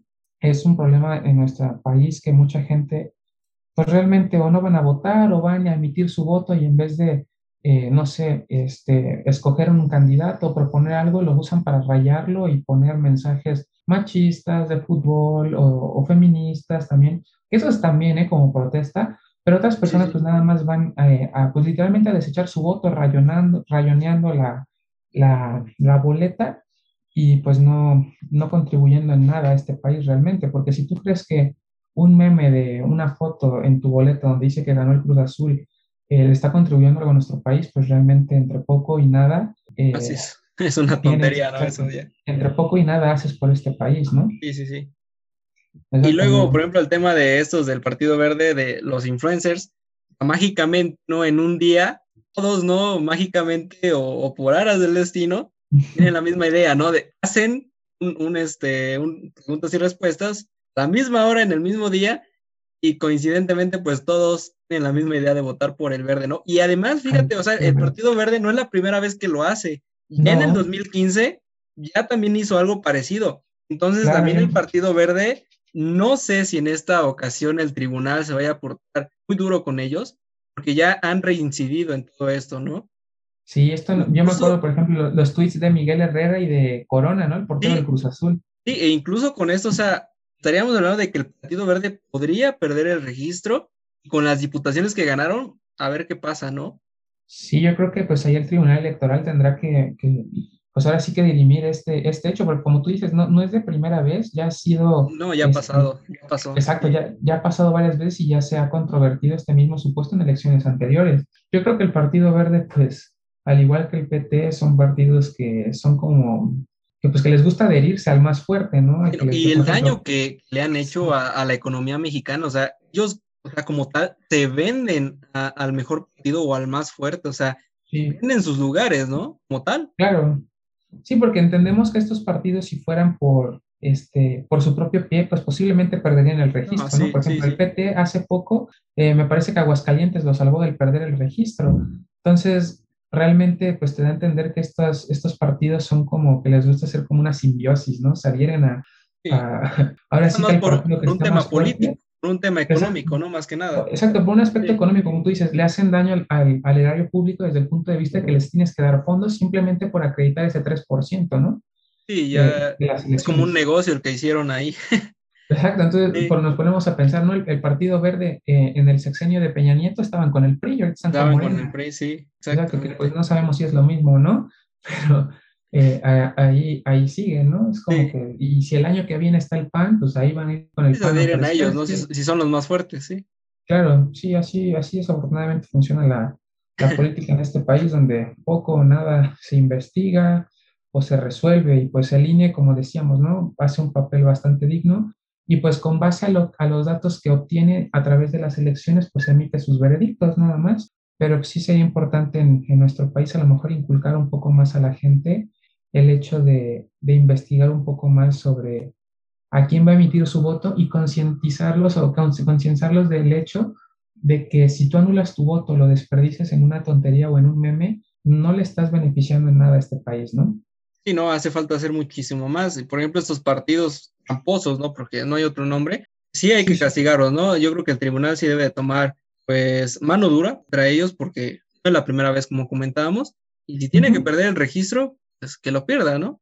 Sí, claro, ¿no? Pues sí, es que como dices, ya son actos reincidentes. Sí, ya. Y pues pierden la credibilidad. Por ejemplo, lo que, lo que veíamos también del partido RSP, que, Dios mío, ponía candidatos que ni al caso. No, no me digas. Exacto. con Alfredo Adame ya. Tengo Exacto, Alfredo Adame, al Tinieblas Junior, creo, a una chica que, pues, o sea, era ajena a la política y tenía, eh, eh, creo que un OnlyFans, que esto no, no está mal, no es que esté mal esta conducta, pero sí deben, deben poner gente a lo mejor que, que no sean mediáticas por, por los medios o por su carrera tanto en redes como, pues no sé, en cuanto a entretenimiento, sino por su carrera eh, política, ¿no? Sí, sí, sí, sin duda. Amigo, y hablando de, de todo esto, ¿no? Eh, tocabas el punto de RCP, eh, yo tocaba el punto de, de, perder el registro. Partidos que pierden el registro es efectivamente redes sociales progresistas, Fuerza por México y el Partido Encuentro Solidario. Bueno, de, encuentro, el Encuentro Solidario, pues el registro prácticamente porque no comenzó la gente, era un partido político bastante eh, controversial porque proponía, ¿no? Era que no debía de, aprobarse el aborto, este, era, no de, era antiderechos de las personas homosexuales, entre otras cosas más, ¿no? sí solo perdió el registro. Eh, Fuerza por México, pues por no colocar gente, por poca difusión, entre otras cosas más. Redes sociales progresistas, sí quizás porque se conocía, yo creo que pierde más los candidatos que pone. No sé si tuviste la oportunidad de escuchar este, una entrevista que tuve exactamente aquí con una candidata de este partido. Lo que ella me decía era, partido está colocando esas figuras mediáticas para generar votos y que libre este, esta jornada electoral para que no quede el registro. O sea que era como su estrategia para no perder el registro en estas era, Sí, Sí, así es. Era básicamente una, estrategia de poner gente mediática y por decir, ah, es que él es famoso, yo voto por él, ¿no? La verdad es que no, no es en contra de, ella, porque yo creo que ella, sí, sinceramente, yo creo que tenía una cierta preparación. Eh, pero yo creo que no es, ¿no? La, el rumbo que deben de tomar los partidos políticos. La verdad es que me da gusto la gente no haya votado por esto, este este partido en especial cuando eran candidatos, ¿no? Que no sabían ni en dónde estaban parados. Tocaba el punto de Alfredo Adame que me dirás tú eh, en qué mundo vas y le mientas la madre a, tus votantes, ¿no? No, pues claro, es que es, ridículo, ¿no? Y, fíjate que esto lo decimos eh, siendo ciudadanos de un estado que es gobernado por un exfutbolista, ¿eh? O sea, también... Eh, Yo creo que nos ha servido, ¿no? Nos ha servido de experiencia. E, exactamente, o sea, nosotros como morelenses somos un meme, ¿no? En cuanto a la política sí, sí, nacional mexicana, etcétera, y, pues sí, y, nosotros mismos estamos conscientes de esto, obviamente nosotros a lo mejor, no, yo no tenía edad para votar en 2018, eh, no pude emitir mi voto, pero pues sí sabemos que Cuauhtémoc Blanco, al igual que prácticamente cualquier candidato que dijera Morena, iba a ganar por un margen amplio, este, pues, pues lo hizo, ¿no? También, por ejemplo, RCP tuvo de candidato a presidente municipal a Pepe Casas, no sé si tú, lo conociste, que era un diputado eh, que en las elecciones pasadas fue diputado local por Morena, que hizo varios comentarios bastante machistas y misóginos en, en, el Congreso, ¿no? Entonces, pues realmente pusieron gente que intentaban salvarse a través de, pues por así decirlo, como el medio, como comentaba la candidata que, que mencionas, ¿no? Esta, esta, esta chica, que sus principales intenciones a lo mejor no eran aspirar a gobernar, porque yo creo que un mismo partido sabe cuando aspira o es contendiente real por ganar una candidatura, ¿no? Muchos partidos pequeños lo que buscan es no, no ganar eh, la candidatura o el puesto, sino ganarse ese 3% para seguir viviendo, ¿no? Y dentro de, ya dentro de tres años, pues igual con un poquito más de presupuesto, vemos, ¿no? ¿Qué, hacemos? Y sin duda yo creo que estarás de acuerdo conmigo que fue, el pecado de este partido fue pues, meter gente mediática, ¿no? A, a, a contender por esos políticos. Sí, claro, ¿no? Por ejemplo, el Partido Encuentro Solidario creo que puso al Bofo Bautista, ¿no? Allá en, Exacto, en Jalisco, sí, un exfutbolista que, pues, sinceramente no sabe nada sobre administración ni política. No, claro, no, es que ahora ya cualquier persona, piensa que como a, Sergio Mayer, ¿no? Le funcionó y a Cuauhtémoc Blanco, ya todo les va a funcionar. Y pues me alegro que la gente realmente eh, ubique ¿no? la realidad de México y piense que una persona mediática o una cara bonita o eh, un montón de seguidores no significa que estés haciendo las cosas bien o que te tengan que creer, ¿no? Incluso se vio, mencionabas tú a Sergio Mayer, que incluso en estas elecciones perdió su candidatura para la Cámara de Diputados. La verdad, es una buena noticia, ¿no? Que la gente pues empiece a ver quizás otros rumbos. Y ahora quizás lo que nos toca es este, escoger candidatos que no tengan un pasado tan feo. Pero bueno, es un avance, ¿no? Ya no votar por personas mediáticas. Obviamente ha quedado claro, no son las más preparadas para dirigir.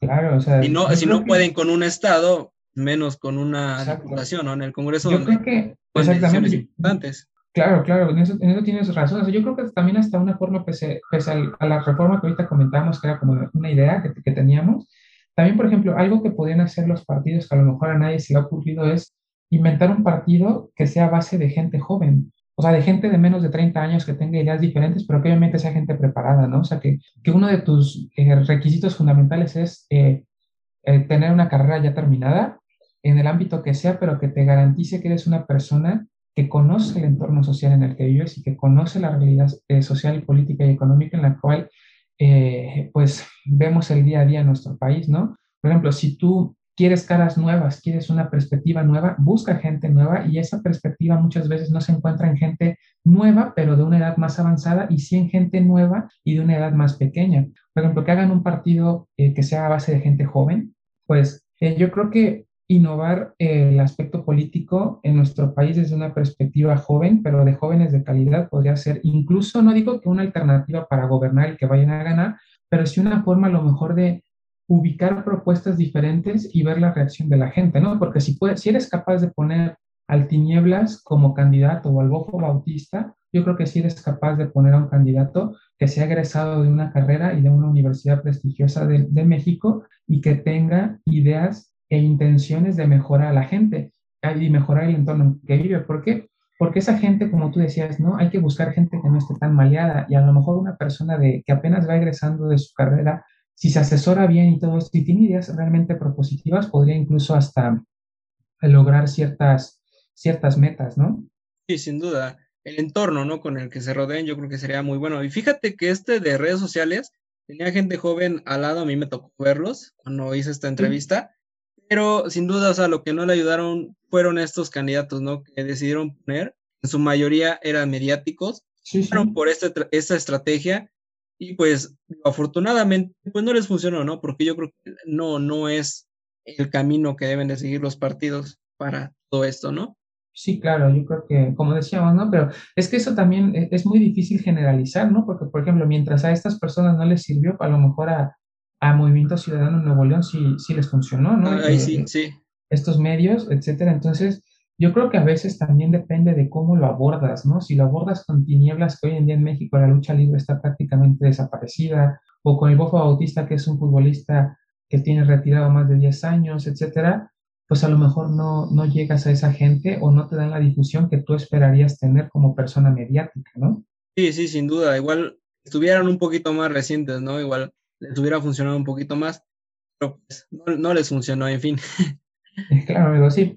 Oye, eh, ya con salir a votar el pasado 6 de junio, se acaba este ejercicio de democracia, que la gente muchas veces cree que a votar, voto, salgo de las casillas y se acabó y nos vemos en tres años otra vez.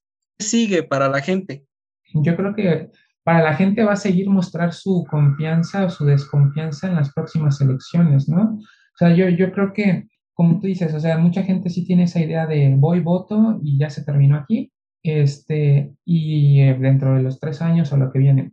Yo creo que la gente lo va a ir manifestando a través de, puede ser sus protestas, si el golpe económico en México es peor de lo que se esperaba en los próximos años, si hay recortes presupuestarios, por ejemplo, esto de los fideicomisos que muchos se recortaron, no, se desaparecieron para invertir más en el aspecto del sector salud a, manos de Andrés Manuel López Obrador. Yo creo que la gente siempre va a tener voz, ya sea a través de los medios o de sus protestas, ¿no? Que, que hagan. por ejemplo, las marchas del 8 de marzo siempre van a seguir y me parece súper bien que que continúen porque tienen un punto bastante, bastante fuerte y bastante creíble, ¿no? Yo creo que es realmente impresionante lo, lo que se logra y muchas de esas marchas, en esas marchas, por dar un ejemplo, eh, manifiestan su descontento ¿no? con este gobierno en materia de seguridad. La gente lo podría también manifestar a través de, del aspecto económico o de trabajo o de salud. Si es que a largo plazo todo esto empeora, que pues puede ser una realidad, ¿no? Porque esta pandemia ha afectado tanto a la economía eh, de las familias mexicanas como a la economía nacional. Sí, sin duda, y, y súmale que no es la única pandemia, ¿no? Que vamos a tener en, en el mundo, o sea, seguramente van a, van a venir muchas más. México debe de estar preparada, ¿no? En sector salud pública, que ahí es donde yo creo que estamos bastante mal. Entonces, pues en conclusión, en democracia, pues la gente que debe de vigilar, ¿no? A los candidatos, debe de exigirles los resultados y, y, este, si no los cumplen lo que prometieron en campaña, pues en tres años está de nuevo la oportunidad de darlos el puesto en donde no hicieron nada y buscar otras opciones. Claro, claro, de contrariarlos al menos, ¿no? Sí, es que tú decías una palabra muy importante y que yo alguna vez eh, había comentado también aquí, es a los gobernantes, a los partidos políticos, al político en sí, si logra algún resultado no se le debe de aplaudir, le debe decir, ok, hiciste algo bueno, eh, es su trabajo, claro. este, y sigue por ese camino, ¿no? Al final de cuentas, hiciste bien algo, eh, te lo reconozco, pero este, sigue por tu camino. Y yo creo que mucho de lo que se ha visto durante esta pandemia y con este gobierno es, López Obrador dice, ya llegaron, ¿no? Las vacunas y la gente en redes sociales, este, gracias, presidente, por las vacunas. a ver, no, no está haciendo un favor el, el este, traer vacunas a México. Es una obligación que él tiene, sobre todo, pues, durante esta pandemia, ¿no? Al igual que este, el crear mejores ofertas económicas para la sociedad, ¿no? Al final de cuentas, lo que queda en estos tres años, yo creo que estarás de acuerdo, es vigilarlos, exigirle, ¿no? Que cumplan, pues, lo que prometieron. Ya si es imposible o no, yo creo que a nosotros poco nos importa. Lo que importa es cumplan lo que dijeron en campaña. Claro, ¿no? O sea, nosotros no, no hacemos sus, sus propuestas electorales, ¿no? Eso al fin y al cabo, si tú dices algo que es imposible de cumplir, pues tú serás el encargado de pagar la responsabilidad por no hacerlo, ¿no? Y es lo que decíamos, ¿no? O sea, creo que tienes razón que en, México, pues hemos tenido tantos malos gobiernos a lo largo, pues, de toda nuestra existencia como país y así. Nosotros somos gente joven que a lo mejor no ha visto o no ha sufrido las, las malas decisiones tomadas por anteriores sexenios eh, en carne propia, ¿no? Eh, pero llegamos a un punto en el cual en México cualquier cosa medianamente decente que haga un político o un gobierno lo aplaudimos y lo magnificamos cuando no debería ser así, cuando debería ser, ok, como tú mencionas, hiciste algo bien, sigue por ese camino y gana tu credibilidad como partido y como candidato para seguir creciendo. Pero eso es algo que mucha gente pues no lo entiende, ¿no? Llegando ahí, mucha gente ya piensa en cómo me jubilo o cómo aseguro eh, mi vida y la de mi familia. Te apuesto que mucha gente que llega a un curul allá en la Cámara de Diputados, en la Cámara de Senadores, eh, al llegar y cobrar su primer sueldo empieza a pensar, ¿qué me voy a comprar? ¿Qué voy a hacer? ¿A dónde voy a ir de viaje? ¿Qué le voy a regalar a mis hijos? ¿Qué le voy a regalar a mi esposa? ¿O qué le voy a regalar a mi esposo? Este, ¿Qué voy a hacer eh, de mi vida? Y no están pensando en el interés nacional que fue el que los puso en ese lugar, ¿no? Sí, claro. Amigo, pues se acabaron las elecciones, eh, ya se acabaron por fin las campañas políticas, ¿no? Que yo creo que ya nos tenían un poquito hartos. Sí, sí. Ya fuimos a votar. Inicia yo creo que los partidos políticos viven siempre un paso adelante, ¿no? Inicia ya a partir, incluso a partir del 7 de junio, un día después de las votaciones, empezó ya el camino para el 2024. ¿Animarías tú a dar algunos nombres para candidatos a presidentes en, en ese año que compitan? Ahorita en 2021, ¿te animas a dar algunos nombres? Yo creo que, yo creo que por el PAN está claro que Ricardo Anaya lo va a volver a intentar. Y yo creo que ahí sin duda también. Sí. sí, yo también creo que por el PAN está claro. Por Movimiento Ciudadano, como decíamos, igual Samuel García, si hace un papel medianamente decente y sigue manteniendo este, pues esta propaganda y esta atención tanto de los medios este, tradicionales como de los medios pues, más innovadores, posiblemente también se postule. Por Morena, yo siento que todo está entre Marcelo Ebrard y Claudia Sheinbaum, realmente, no sé qué opinas.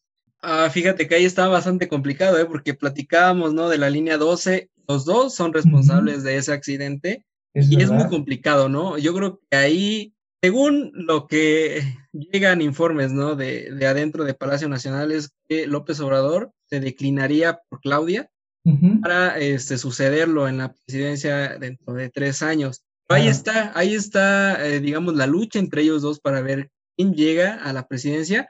Yo creo que, fíjate, y no tiene, no tiene un candidato ahora, no digas, este eh, va para, la presidencia. Yo creo que si le cortan las alas a Marcelo Ebrard, yo, yo lo veo regresando al PRI, ¿eh? Yo creo que podría ser, ¿eh? Porque yo, como decíamos, ¿no? sí. sí, sí. Yo lo, yo lo veo regresando porque no sé si tú sabrás que, bueno, para 2018 él era el mejor evaluado Morena para ser el candidato, ¿no? Para este, ocupar la presidencia de 2018 a 2024. Pero estaba López Obrador. Entonces le dan camino a él, a él le dijeron pues que ocupara un, un cargo público alto en esta administración, es el canciller actualmente. En el 2024 iba a competir él sí o sí por la candidatura a la presidencia. Lo que pasa es que llega Claudia, Claudia le financia la campaña López Obrador, y pues ahora tenemos esto de que tenemos dos presidenciables para 2024 por parte de Morena, pero pues parece ser que Ebrard es más responsable por la caída de la línea 12, entonces yo creo que se va a declinar Morena Claudia. Yo también creo que se va a declinar por Claudia. En una de esas, pues quizás Ebrard regresa al PRI y compite por ellos ya ves que aquí los amores son, son muy pasajeros, entonces... No, claro, aquí ningún, nadie está casado con ningún partido político. Y eso, eso debemos de entenderlo, ¿no? Aquí en México, pues ningún, ningún, político está con un partido político a muerte. Entonces... Ni, con el partido ni con la ideología, porque pasan de izquierdas a derecha y de derechas a izquierdas como si nada. Tal cual, ¿eh? Entonces, lo tenemos cuatro, tres y medio, ¿no? Anaya que sí o sí va por el PAN, eso ya que ni le muevan. Y yo creo que en ese se va a concentrar la disputa, ¿eh? Entre el candidato del PAN, que es Anaya, y el de Morena, ¿verdad? Y el de Morena. Yo, sí, yo también. Sí. veo un panorama así. Sí, sí, yo creo que sí. Porque Anaya amigo, se ha mantenido, ¿no? Aquí como relevante, por así decirlo. Dime, amigo. Sí, sí, él, él es muy, digamos, ha vuelto ahorita, trato otra vez de ser un poco mediático, ha visitado, ¿no? Ha hecho esta gira nacional, como López Obrador hace tiempo, ¿no? Lo hizo también.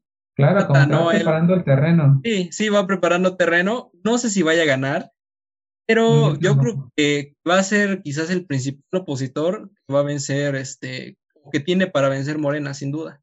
Yo creo que sí, todo va a depender de qué hagan en los últimos tres años y también de cómo se desempeñe Claudia Sheinbaum en, en, en pues ahora sí que eh, en la Ciudad de México, ¿no? Sí, y la tiene... Ajá. Digo, y la tiene complicada, ¿no? Porque, o sea, platicábamos de que perdió la mitad de las alcaldías en, esa entidad. Se empieza a ver la fragmentación de, la opinión de, la gente de la Ciudad de México, que al final del día, pues es el, es ahora sí que el estado que más eh, importancia o relevancia tiene para el acontecer nacional, ¿no? Y sobre todo yo creo que para la izquierda, porque ves que te decía, o sea, 20 años la izquierda en, ese, sí. esa ciudad, en la Ciudad de México, eh, te arrebatado la oposición, que es de derecha, la mayoría de, la, de los ayuntamientos. Sí, yo, yo creo que por eso te decía al principio, ¿no? Al principio yo creo que por eso está enojado, porque ves que también donde él vive eh, va a ser gobernado por un partido de oposición. Entonces, algo, algo raro, ¿no? Pero, pues, a ver si en una de esas, ¿no? En el 2024, Ciudad de México se nos vuelve de derecha.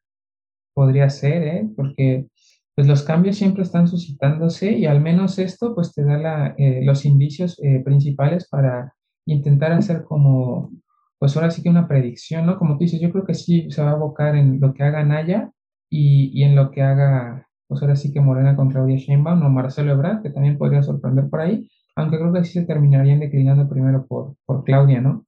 Y yo también lo creo. Bueno, amigo, gracias por habernos acompañado, por haberme acompañado aquí. La verdad es que se hizo esto un poquito largo, pero yo creo que era importante tocar todos estos puntos que tú tocaste, que respondiste. La verdad es que fue, fue muy grandioso platicar contigo después de muchísimo tiempo sin platicar. Sí, pues tienes, tienes aquí, tienes aquí las puertas abiertas cuando quieras.